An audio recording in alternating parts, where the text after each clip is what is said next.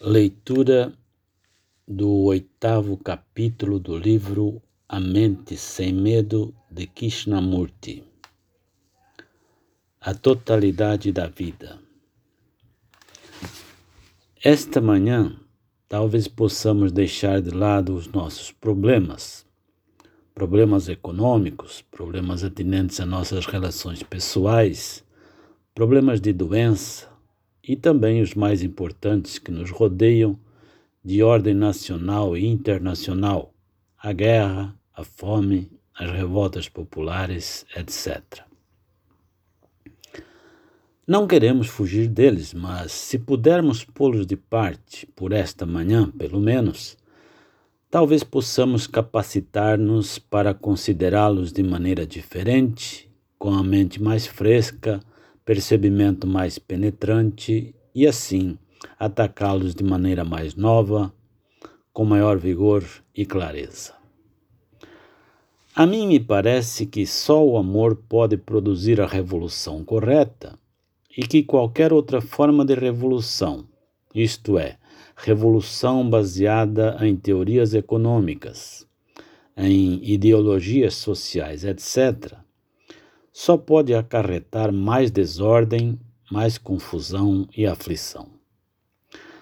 Não há esperança de resolvermos o básico problema humano mediante reformas e reorganizações parciais só quando há um grande amor podemos ter uma visão total e, por conseguinte, uma ação plena, uma vez dessa atividade fragmentária, parcial, que atualmente chamamos revolução e que a nada conduz.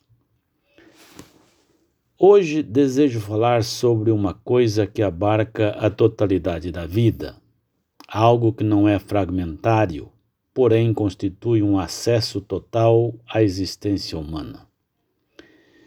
E para podermos entrar com certa profundeza nesta matéria, devemos libertar-nos de todas as teorias e crenças e dogmas. Em geral, aramos sem cessar o solo da mente, mas parece que nunca semeamos. Analisamos, examinamos, desmontamos as coisas mas não compreendemos o movimento da vida.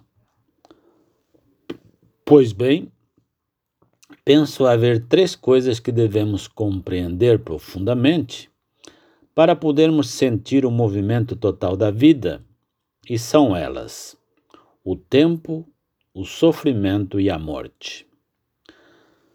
Compreender o tempo, compreender o pleno significado do sofrimento e viver com a morte tudo isso exige a clareza do amor. O amor não é uma teoria e tampouco um ideal. Ou uma pessoa ama ou não ama. Ele não pode ser ensinado. Não podeis tomar lições para aprender a amar.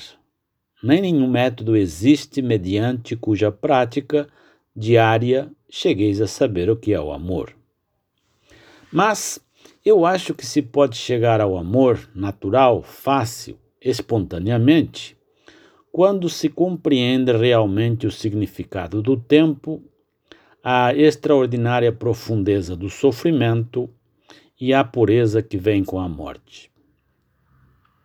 Assim, talvez possamos considerar realmente, não teórico ou abstratamente, a natureza do tempo a natureza ou estrutura do sofrimento e essa coisa extraordinária que chamamos a morte. Essas três coisas não são separadas. Se compreendermos o que é o tempo, compreenderemos o que é a morte, bem como o que é o sofrimento. Mas se considerarmos o tempo como coisa separada do sofrimento e da morte, e tentarmos ocupar-nos dele isoladamente, nosso acesso será então fragmentário e, por conseguinte, nunca perceberemos a maravilhosa beleza e a vitalidade do amor. Vamos, pois, tratar do tempo não como abstração, porém como coisa real, sendo o tempo duração, a continuidade da existência. Há um tempo cronológico, horas e dias que se estendem a milhões de anos. E foi o tempo cronológico que produziu a mente com a qual funcionamos. A mente é um resultado do tempo como continuidade da existência. E o seu aperfeiçoamento ou polimento, através dessa continuidade, chama-se progresso. Tempo é também a duração psicológica criada pelo pensar como um meio de preenchimento. Servimos-nos do tempo para progredir, preencher-nos, vir a ser, produzir um certo resultado. De ordinário, o tempo é para nós uma escada que leva a alguma coisa de maior importância, ao desenvolvimento de certas faculdades, ao aperfeiçoamento de determinada técnica, à realização de um fim, de um objetivo, louvável ou não. Assim, julgamos que o tempo é necessário para a compreensão do verdadeiro, de Deus, daquilo que excede todo o esforço humano. Em regra, considera-se o tempo como o período de duração entre o momento presente e um certo momento no futuro, quando teremos realizado nossos alvos. E desse tempo nos servimos para cultivar o caráter, livrar-nos de um certo hábito, desenvolvermos um músculo ou a visão das coisas. Há dois mil anos, a mente cristã vem sendo condicionada para crer num Salvador no inferno, no céu. E no Oriente, idêntico condicionamento se verifica há muito mais tempo. Pensamos que o tempo é necessário para tudo o que temos de fazer ou compreender, e por conseguinte, ele se torna uma carga, uma barreira ao percebimento real. Impede-nos de ver imediatamente a verdade relativa a qualquer coisa porque pensamos que para isso o tempo é necessário. Dizemos amanhã ou daqui a anos compreenderei essa coisa com extraordinária clareza. No momento em que admitimos o tempo, estamos cultivando a indolência, aquela peculiar preguiça que nos impede de ver prontamente a coisa tal como é.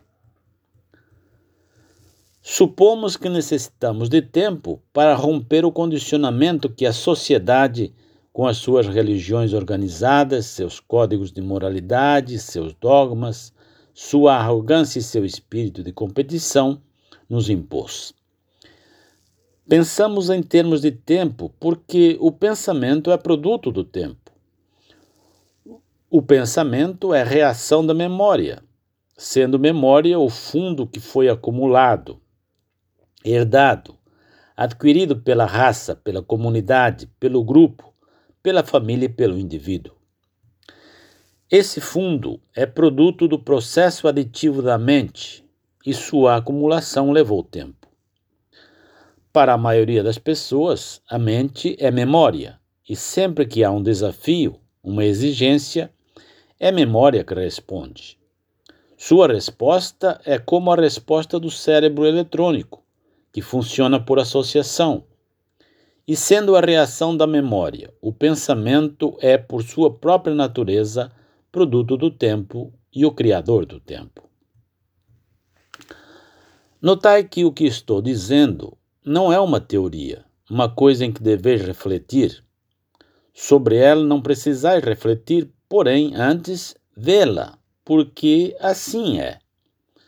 Não vou entrar nos seus complicados pormenores, mas já vos apontei os fatos essenciais e vós os vedes ou não vedes. Se me estáis seguindo, não apenas no sentido verbal, discursivo ou analítico, porém vendo realmente que assim é, percebereis como é enganador o tempo. E a questão é então se o tempo pode parar. Se somos capazes de ver todo o progresso de nossa própria atividade, ver sua profundeza, sua superficialidade, sua beleza, sua fealdade, não amanhã, porém imediatamente, então esse próprio percebimento é a ação que destrói o tempo. Se não compreendermos o tempo, não compreenderemos o sofrimento. Eles não são como procuramos torná-los duas coisas diferentes. Exercer um cargo, estar com a família, gerar prole, não são incidentes separados, isolados. Pelo contrário, estão profunda e intimamente relacionados. Não podemos perceber essa extraordinária intimidade de relação sem a sensibilidade oriunda do amor. Para compreender o sofrimento, devemos, com efeito, compreender a natureza do tempo e a estrutura do pensamento. O tempo tem de parar, porque, do contrário, ficaremos meramente repetindo as informações que temos acumulado exatamente como um cérebro eletrônico. A menos que o tempo termine, o que significa o fim do pensamento, haverá mais repetição, ajustamento, modificação contínua. Nunca existirá nada novo. Somos cérebros eletrônicos glorificados, um pouco mais independentes, talvez, mas sempre máquinas em nossa maneira de funcionar. Assim, para compreender a natureza do sofrimento e como ele pode terminar, temos de compreender o pensamento. Os dois não existem separadamente. Ao compreender-se o tempo, extingue-se o pensamento, e a compreensão do pensamento é a extinção do tempo e, por conseguinte, o término do sofrimento. Se isto está perfeitamente claro, podemos então olhar o sofrimento e não adorá-lo, como fazem os cristãos. O que não compreendemos, adoramos ou destruímos. Colocamo-lo num templo, numa igreja ou num canto escuro da mente, onde lhe rendemos um culto de temor, ou desprezamo-lo e repudiamo-lo, ou fugimos. Mas aqui não estamos fazendo nada disso. Vemos que há milênios o homem luta com o problema do sofrimento sem ter podido resolvê-lo até agora. Assim, deixou-se calejar por ele, aceitou-o, considerou uma parte inevitável da vida. Ora, o mero aceitar do sofrimento não só é insensato, mas também concorre para embotar-nos. Faz a mente insensível, brutal, superficial e a vida, por conseguinte, se torna falsa, um mero processo de trabalho e de recreação. Leva o homem uma existência movimentada como negociante, cientista, artista, sentimentalista, como pessoa dita religiosa, etc. Mas para compreendermos o sofrimento e dele nos libertarmos, temos de compreender o tempo e, por conseguinte, o pensamento. Não se pode negar o sofrimento ou fugir dele, recorrendo a distrações, a igrejas, a crenças organizadas. Tampouco devemos aceitá-lo e divinizá-lo. E para se evitar isso, requer-se muita atenção, que é energia. O sofrimento está enraizado na autocompaixão. Para o compreendermos, cumpre extinguir essa autopiedade. Não sei se já observastes como tendes pena de vós mesmos ao dizerdes: Estou sozinho no mundo. Havendo autocompaixão, está preparado o solo em que o sofrimento lançará suas raízes.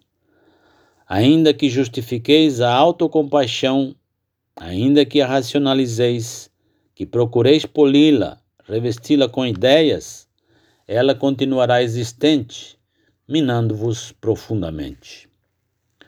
Assim, para que o homem possa compreender o penar, deverá livrar-se dessa brutal e egocêntrica trivialidade que é a pena de si mesmo. Podeis sentir autocompaixão por motivo de doença, pela morte de um ente querido, ou por não vos ter desrealizado e, por conseguinte, o sentir frustrado. Mas, independentemente de sua causa, a autocompaixão é a raiz do sofrimento.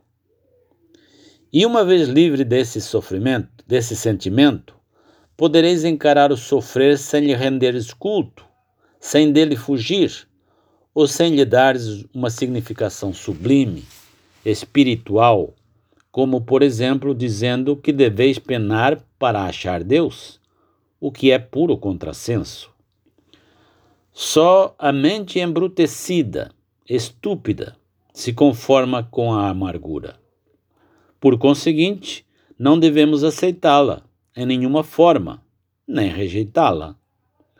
Ao libertar-nos da autocompaixão, vos despojais de toda a sentimentalidade e emocionalismo que ela suscitou e estareis pronto para olhar o sofrimento com total atenção. Espero que estejais fazendo junto comigo nesta viagem e não aceitando apenas verbalmente os dizeres do orador. Tende cuidado com a passiva aceitação do sofrimento, a racionalização dele, as escusas, a autocompaixão, a sentimentalidade, a atitude emocional ante o amargor, porquanto tudo isso é dissipação de energia. Para compreenderdes o sofrimento, deveis aplicar-lhe toda a atenção. E nesta atenção não há lugar para escusas, para sentimento, racionalização, não há lugar para nenhuma espécie de comiseração própria. Suponho estar sendo bem claro ao ressaltar a necessidade de darmos inteira atenção ao sofrimento. Nessa atenção, não há esforço para re resolvê-lo ou compreendê-lo. A pessoa só está olhando, observando. Todo o esforço para compreender, racionalizar ou fugir impede aquele estado imparcial de completa atenção no qual pode ser compreendida essa coisa chamada sofrimento. Não estamos analisando nem investigando analiticamente o sofrimento com o intuito de dele nos livrarmos, pois isso é apenas mais uma artimanha mental. A mente que o analisa supõe tê-lo compreendido e que está liberta. Puro contrassenso. Podeis libertar-vos de determinada forma de sofrimento, mas ele ressurgirá de outra maneira. Estamos falando do sofrimento em sua totalidade, o sofrimento em si, seja vosso, seja meu ou de outro qualquer ente humano. Como disse, para se compreender o sofrimento, é necessário compreender o tempo e o pensamento requer-se um percebimento não seletivo de todas as formas de fuga, de toda a autocompaixão, de todas as verbalizações, de modo que a mente se aquiete diante de uma coisa que deve ser compreendida.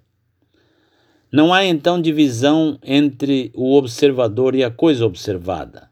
Não há aquele que, como observador, como pensador, observa o sofrimento só há o estado de sofrimento.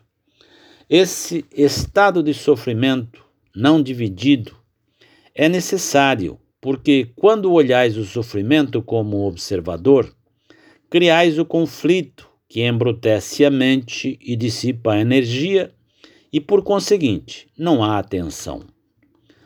Quando a mente compreende a natureza do tempo e do pensamento, quando desarraigou a autocompaixão, a sentimentalidade, o emocionalismo, etc., então o pensamento que criou toda essa complexidade termina e o tempo já não existe. Assim ficais direta e intimamente em contato com essa coisa a que chamais sofrimento. O sofrimento só se conserva ao fugirmos dele, ao desejarmos evitá-lo ou divinizá-lo. Mas quando não houver nada disso, porque a mente estará em direto contato com o sofrimento e, por conseguinte, completamente silenciosa em relação a ele, descobrireis então que ela dele se libertou. Desde que estejamos em direto contato com o penar, este fato por si só dissolve todos os fatores que o produzem inerentes ao tempo e ao pensamento. E assim cessa de todo o sofrer. Como agora compreender essa coisa que chamamos a morte e que tanto nos assusta? O homem tem criado muitas maneiras tortuosas de considerar a morte, divinizando-a, negando-a, apegando-se a inumeráveis crenças, etc. Mas, para compreender a morte, deveis por certo considerá-la de maneira nova, porque, em verdade, nada sabeis a respeito da morte, sabeis? Podeis ter visto pessoas morrerem e ter observado em vós mesmo ou em outro a aproximação da velhice com a concomitante deterioração. Sabeis que ao findar da vida física, por velhice, acidente, doença, assassínio ou suicídio, mas não conheceis a morte como conheceis o sexo, a fome, a crueldade, a brutalidade. Ignorais o que é morrer, e enquanto não souberdes, a morte nenhuma significação terá. O que temeis é uma abstração, algo que não conheceis. Desconhecendo a plenitude da morte, ou o que ela implica, a mente tem-lhe medo, medo do pensamento, e não do fato que ela desconhece. Vejamos isso com certa profundeza. Se morresseis repentinamente, não teríeis tempo para pensar na morte e temê-la. Mas há um intervalo entre agora e, a, e, o momento em que se apresentará a morte, e durante esse intervalo tendes bastante tempo para vos preocupar e para racionalizar. Desejais transportar para a próxima vida, se há uma próxima vida.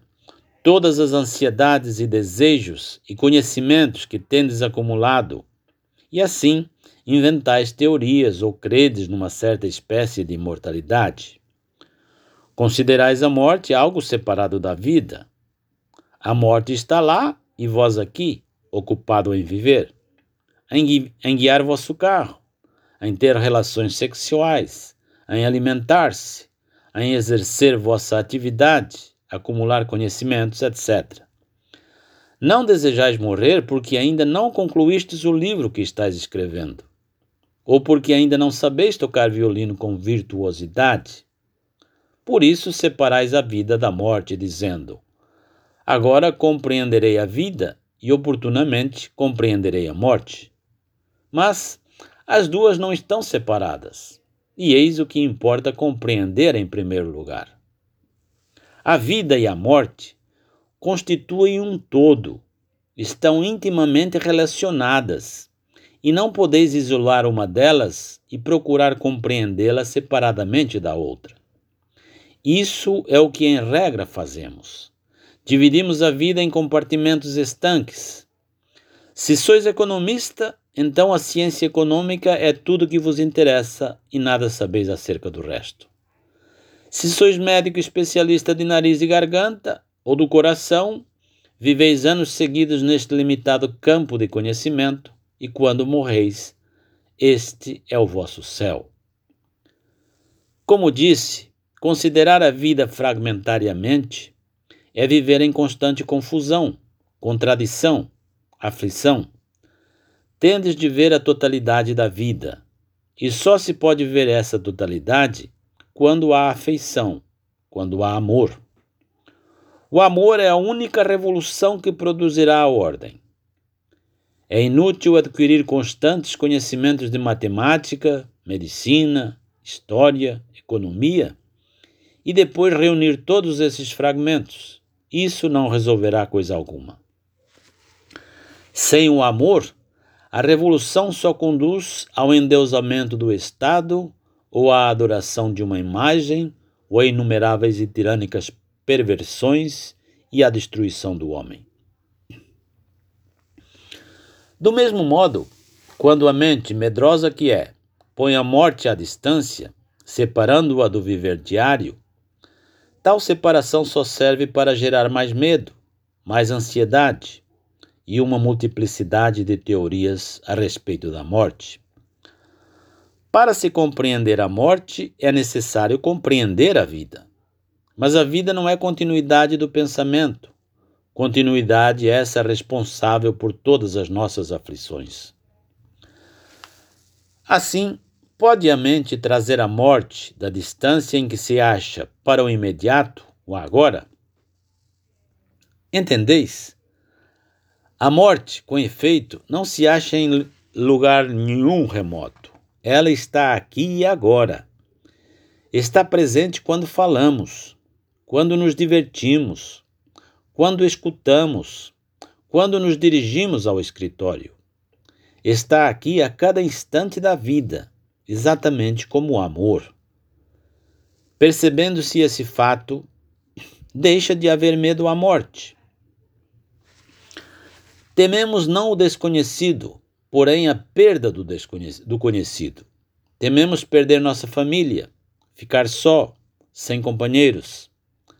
Tememos a dor da solidão, ficar privado das experiências, dos haveres acumulados. É o conhecido que temos medo de largar. O conhecido é memória, memória a que nos apegamos. Mas a memória é apenas uma coisa mecânica como os computadores o provam subejamente.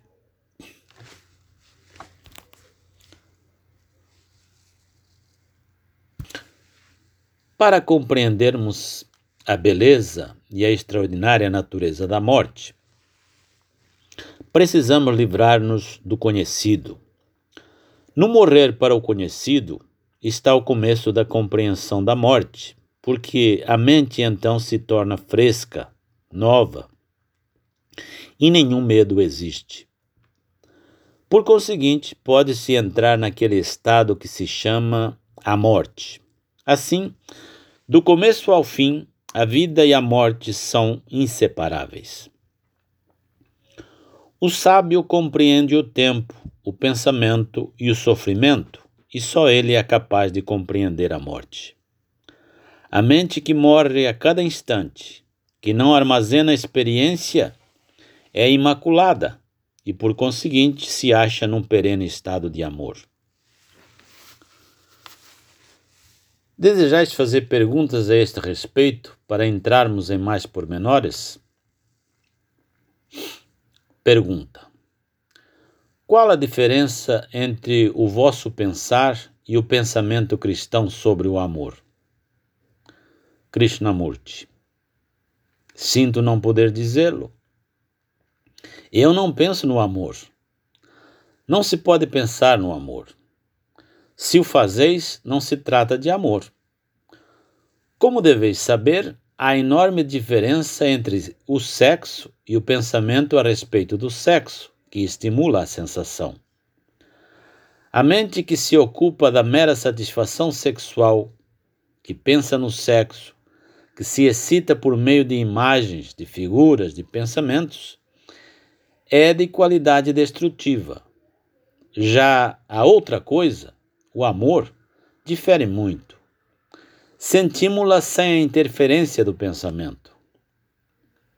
Analogamente, não se pode pensar a respeito do amor de acordo com o padrão de nossa memória ou conforme o que tendes ouvido dizer, que ele é bom, profano, sagrado, etc porque esse pensar não é amor.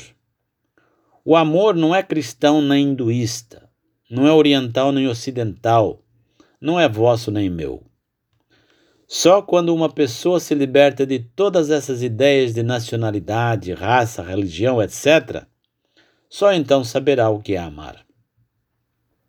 Vede, estive falando nesta manhã acerca da morte, a fim de bem a compreenderdes não apenas enquanto estais aqui, neste pavilhão, mas durante a, a nossa vida.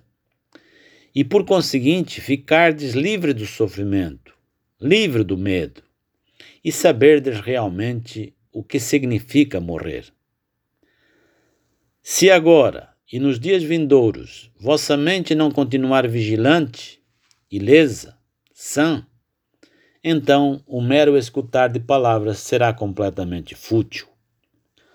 Mas se vos achais profundamente atento, ciente de vossos pensamentos e sentimentos, se não estáis interpretando o que diz o orador, porém observando realmente por vós mesmo, enquanto ele vai descrevendo e penetrando o problema, então, após sairdes daqui, vivereis, não só com exultação, mas também com a morte e o amor.